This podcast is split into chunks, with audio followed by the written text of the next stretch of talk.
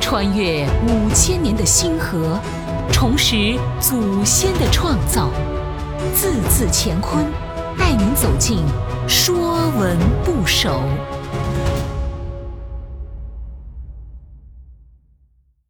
《说文部首》帛，布帛的帛，帛的本意指未染色的丝织品，是古代对丝织物的总称，包括锦、绣、绫、罗、绢、丝、绮、笺、绸等，曾在中国古代长期作为实物货币使用。帛。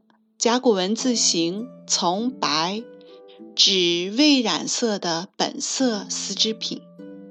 说文：帛，增也，从金，白生，凡帛之属，皆从帛。曾是古代丝织物的总称。段玉裁《说文解字注》：帛，今之碧色曾也。碧色曾就是白色丝绸。徐浩坚，帛者，坚素之通明，碧色，白色也，故从白，引申为杂色增之称。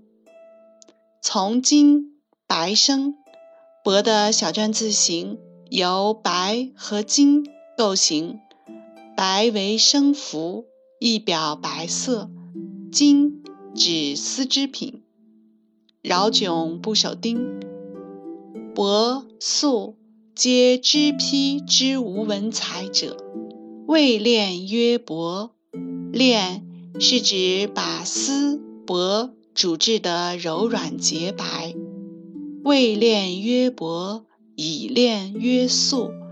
因其色白称之，而加金为专名。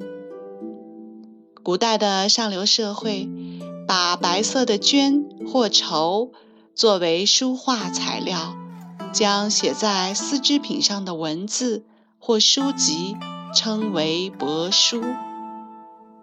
绢帛在古代价格昂贵，一般人用不起，就连孔圣人都说“贫不及素”。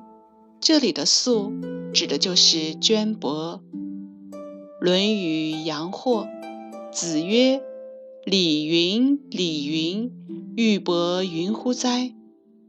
朱熹注：“帛，束帛之类，以帛五匹为一束，用作聘问馈赠的礼物。帛在古代可作为法定货币，王莽时货币杂用布帛金数。布帛开始具有法定货币的地位。东汉末，古帛取代金属货币，成为主要货币。魏晋更以古帛为市。两晋南北朝出现绢帛排斥其他实物与金钱兼行为弊的明显趋向。从汉至唐，货币赋。演化为实物赋，布帛成为货币，是由于金属矿开采不足、通货短缺之故。到了唐代，封建政权多次声明，对绢布绫罗丝锦诸物在市场交易中令钱物兼行，违者科罪。凡帛之属，皆从帛。以帛为元素造出来的字，大多有帛所代表的含义。